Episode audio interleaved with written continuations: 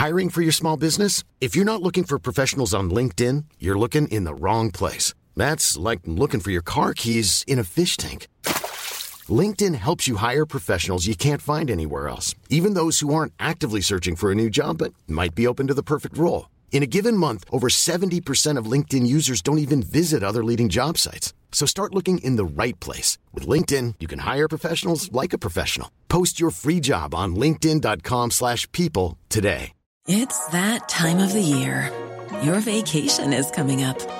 You can already hear the beach waves, feel the warm breeze, relax, and think about work. You really, really want it all to work out while you're away. Monday.com gives you and the team that peace of mind. When all work is on one platform and everyone's in sync, things just flow wherever you are. Tap the banner to go to Monday.com.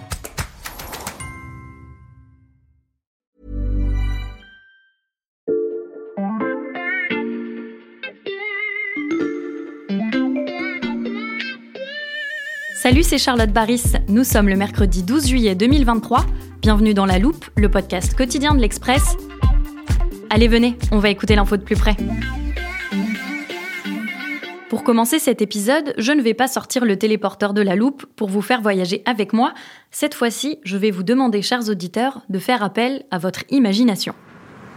Vous vous promenez dans un centre-ville plutôt grand, vous passez devant de nombreuses agences immobilières, trois magasins d'optique, des banques, une immense pharmacie qui ressemble presque à un supermarché, une boutique Maison du Monde, une FNAC, un McDonald's, mais vous remarquez surtout de nombreux rideaux baissés et des vitrines peintes en blanc.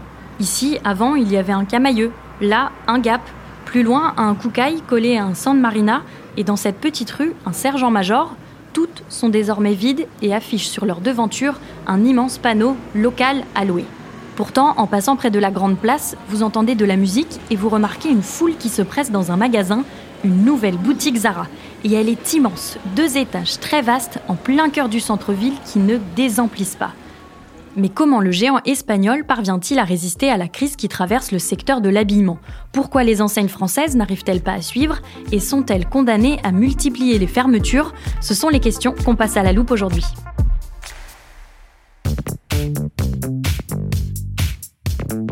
Pour tout comprendre au secteur de l'habillement, on a fait appel au service économie de l'Express et celui qui s'est penché sur le sujet, c'est Thibaut Marotte. Salut Thibaut.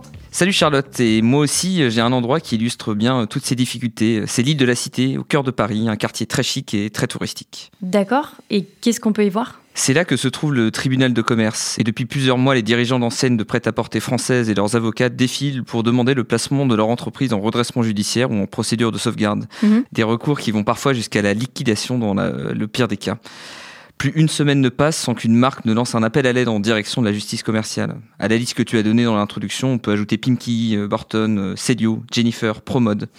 Et ça touche aussi des groupes comme Vivarte qui possèdent André, euh, Laal et Naf notamment, ou des plus anciens comme Camille qui est dans le paysage depuis près de 40 ans. Tu as des chiffres précis pour qu'on mesure l'ampleur de la situation? Oui, euh, au total, selon une étude, les défaillances d'entreprises dans le secteur de l'habillement ont explosé. Elles mhm. ont plus que doublé entre le troisième trimestre 2021 et 2022.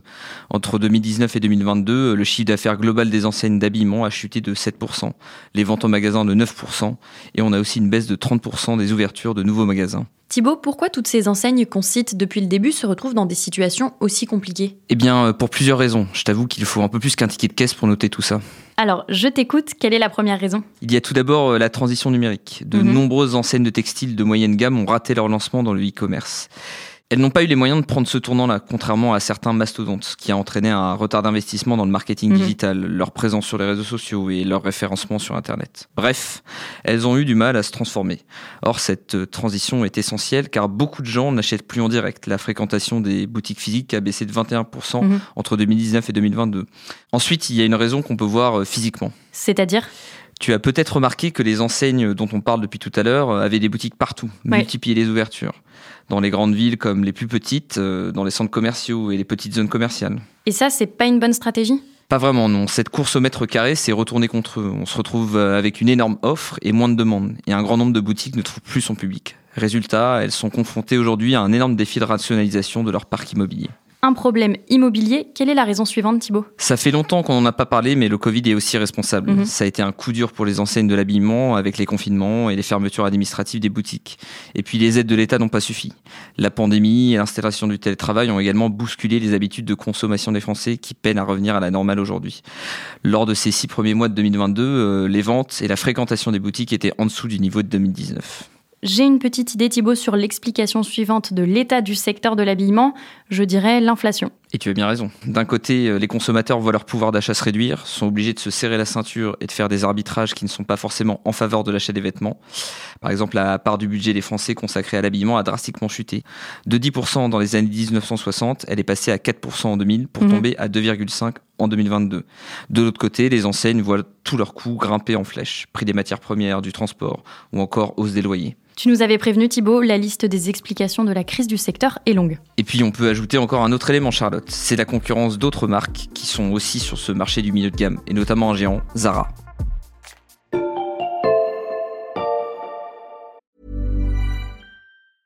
It's that time of the year.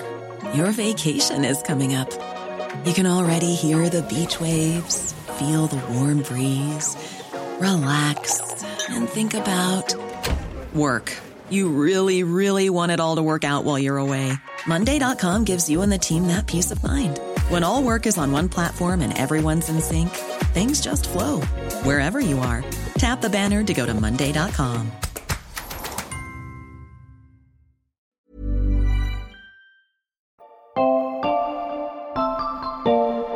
Charlotte, est-ce qu'on a le droit d'utiliser le téléporteur de la loupe euh, pour aller vraiment pas très loin des bureaux de l'Express? Ça dépend, on peut y aller en transport? Oui, même à pied, mais j'ai besoin aussi de remonter un peu dans le temps, de quelques mois. Dans ce cas, pas le choix, je le sors, tu nous emmènes où? Direction les Champs-Élysées le 21 avril dernier. On est au milieu de l'avenue, juste devant les macarons de la durée. Regarde en face de toi, Charlotte. Tu vois cet attroupement? Oui, il y a du monde devant une boutique entre la Fnac et Sephora. Ils sont tous venus pour l'inauguration d'un nouveau magasin Zara. Et c'est plus qu'une boutique, c'est ce qu'on appelle un flagship en flagship pour euh, Vaisseau Amiral, la boutique principale si on peut dire, qui doit servir de vitrine. Mhm. D'ailleurs, à quelques mètres, il y a déjà un très grand magasin Zara. Viens, on traverse et on va rentrer à l'intérieur. Mais Thibaut, c'est immense. Oui, 2700 mètres carrés. Et surtout, c'est très travaillé. Sol en marbre, grande hauteur sur plafond, mhm. longue colonne de pierre, boiserie en tout genre. Mais c'est aussi un magasin très futuriste. On peut y trouver euh, des écrans 3D, des caisses automatiques dernière génération ou encore des, des cabines d'essayage connectées. Et regarde au fond, pour ces quelques jours d'ouverture, ils ont fait venir un chef pâtissier très en vogue, Cédric Grolet. Et ça marche visiblement parce qu'il y a un monde fou qui déambule et qui essaye des vêtements sur les trois grands étages. Oui, si je t'ai emmené voir cette inauguration, c'est pour montrer à quel point ça tranche avec toutes les autres enseignes qui ferment leurs boutiques partout en France. Mhm. À côté, Zara en ouvre de nouvelles. Et si elle peut se le permettre, c'est parce que sa stratégie est très différente des autres marques de son segment et très efficace. C'est parfait, on rentre à la rédaction et tu nous racontes tout ça. Bon, c'est beaucoup plus calme ici. Thibaut, pour nos auditeurs qui ne connaissent pas très bien la marque, tu nous présentes Zara? Alors, c'est une marque espagnole de vêtements pour femmes, hommes et enfants, créée dans le courant des années 70. Elle fait partie d'un groupe immense, Inditex. C'est la marque principale du groupe qui possède par exemple Massimo Dutti, Bershka, Stradivarius mhm. et d'autres. Pour parler chiffres, Inditex, c'est un bénéfice de plus de 1 milliard d'euros sur le premier trimestre de l'année, en hausse continue depuis des années. 1 milliard d'euros de bénéfices en trois mois, comment Inditex et surtout Zara parviennent à de tels résultats? Pour expliquer la stratégie de Zara, il suffit de prendre le magasin des Champs-Élysées qu'on vient tout juste de visiter pour comprendre ce qu'ils reproduisent partout. Je commence par la taille de la boutique. Toutes les boutiques Zara sont aussi grandes que celles qu'on vient de voir? Alors euh, non, elles ne font pas toutes 2700 mètres carrés, mais mhm. Zara a changé de stratégie sur ça. Depuis 2020, euh, elle privilégie les points de vente plus gros, situés le plus souvent dans des centres commerciaux. Et ça, pour ces 1880 boutiques dans le monde, dont plus d'une centaine en France. Mhm. Bon, il y a eu quelques fermetures ces dernières années, mais seulement des petits magasins pour en ouvrir des très grands à la place.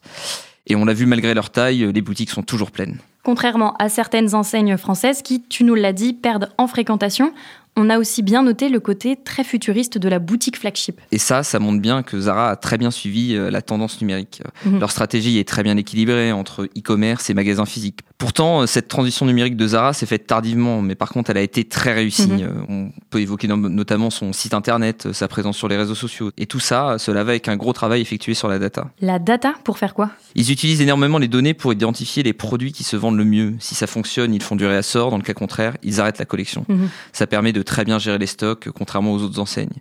Ils le font grâce à des étiquettes un peu spéciales avec un acronyme un peu barbare, RFID, qui permettent de tout tracer rapidement. Et pour rebondir très vite, quand il faut changer quelque chose, ils s'appuient sur 300 stylistes qui travaillent pour la marque tout au long de l'année au siège, en restant à l'écoute des tendances et en imaginant des pièces qui feront la différence et qui plairont au plus grand nombre. Mhm. Ça permet à Zara de monter en gamme et en qualité aussi. Tu veux dire que Zara a réussi à se détacher de son image fast fashion? Oui, euh, l'apparition de marques comme le site euh, chinois Shein, très peu cher, donne l'impression que Zara, mais aussi H&M, sont presque des marques premium. Mhm. Zara propose des vêtements euh, mieux coupés, des pièces plus qualitatives que ses concurrents. Zara est même parfois copiée par Shein. La marque a réussi à s'installer comme une référence auprès des consommateurs de manière transgénérationnelle. On a donc un bon exemple de réussite sur ce marché de l'habillement. Il est temps de se demander si les enseignes françaises peuvent l'imiter et envisager un avenir plus radieux.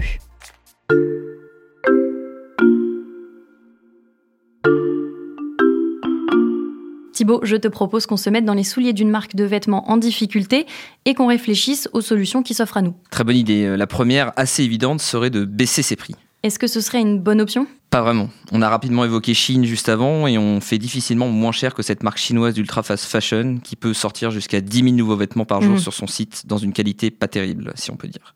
Elle ne possède pas une seule boutique physique, sauf quelques concept stores éphémères. Tout se fait en ligne et s'appelait un public jeune. Mhm. C'est un rouleau compresseur euh, difficile à concurrencer au niveau des prix. Et puis, il faut aussi faire face à l'explosion de la seconde main, mais ça, c'est pas que négatif. C'est-à-dire? C'est un secteur porté à la fois par des budgets de plus en plus contraints et la volonté de certains d'avoir une consommation plus responsable. Donc, il grignote une part du gâteau, où on le voit avec l'ascension éclair de l'application Vinted. Mhm. Le marché de la seconde main était évalué à 7 milliards d'euros en 2022 en France, quand l'habillement global représente un chiffre d'affaires de 26 milliards d'euros. Mais en tant que marque, je peux m'y mettre aussi. Oui, euh, par exemple en reprenant les vêtements ou en vendant une ancienne collection. Ça mhm. permet de se positionner un peu différemment de Vinted et de continuer à capter de la clientèle. Plusieurs marques le font déjà, le modèle n'est pas encore bien calé, mais c'est une idée. Autre solution, Thibaut, monter en gamme. Ça, c'est difficile à faire. Le groupe Vivarté, donc André, euh, là, les Naf a tenté de monter en gamme, mais ça n'a pas marché car il faut tout changer, et pas seulement la devanture, les vendeurs, les collections, les services achats, les fournisseurs. Mieux vaut essayer de se différencier, euh, se créer une nouvelle image de marque très identifiable. Tu as des exemples de ça? Euh, Oui, par exemple, le succès du japonais Uniqlo, qui mise sur la durabilité et la technicité de ses produits et c'est une stratégie payante. Certaines enseignes françaises tentent aussi de se repositionner. Par exemple, on peut citer Jennifer, qui a mhm. beaucoup travaillé sur ses codes et son style pour s'adresser à une clientèle très jeune, qui habille aussi, qui a revu son positionnement, mais ce n'est pas toujours simple à faire.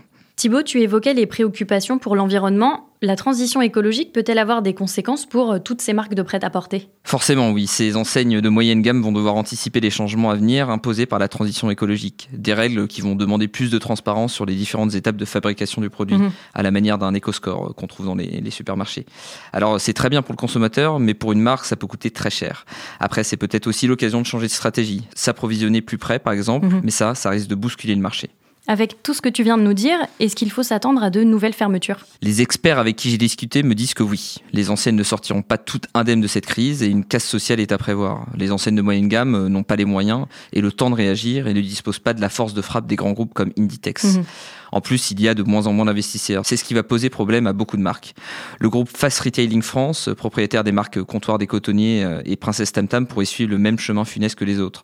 Plusieurs fermetures de magasins sont déjà prévues. On risque donc de faire à nouveau appel à toi pour dresser un bilan du secteur. Merci beaucoup Thibaut. À bientôt. Thibaut Marotte, journaliste économie à l'Express. Pour lire tous les décryptages et analyses du service, c'est sur le site l'express.fr que ça se passe. C'est là, chers auditeurs, que vous pouvez prendre un abonnement pour un euro le premier mois.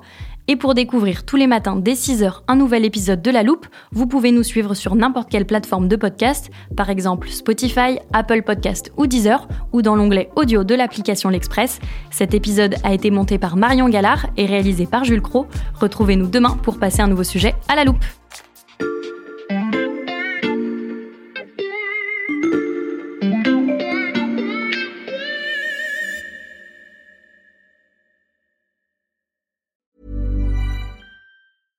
This message comes from BOF sponsor eBay. You'll know real when you get it. It'll say eBay Authenticity Guarantee. And you'll feel it. Maybe it's a head turning handbag, a watch that says it all, jewelry that makes you look like the gem, or sneakers and streetwear so fresh every step feels fly. eBay gets it. So look for the blue check mark next to that thing you love and be confident that every inch, stitch, sole, and logo is checked by experts. With eBay Authenticity Guarantee, you can trust that feeling of real is always in reach. Ensure your next purchase is the real deal. Visit eBay.com for terms.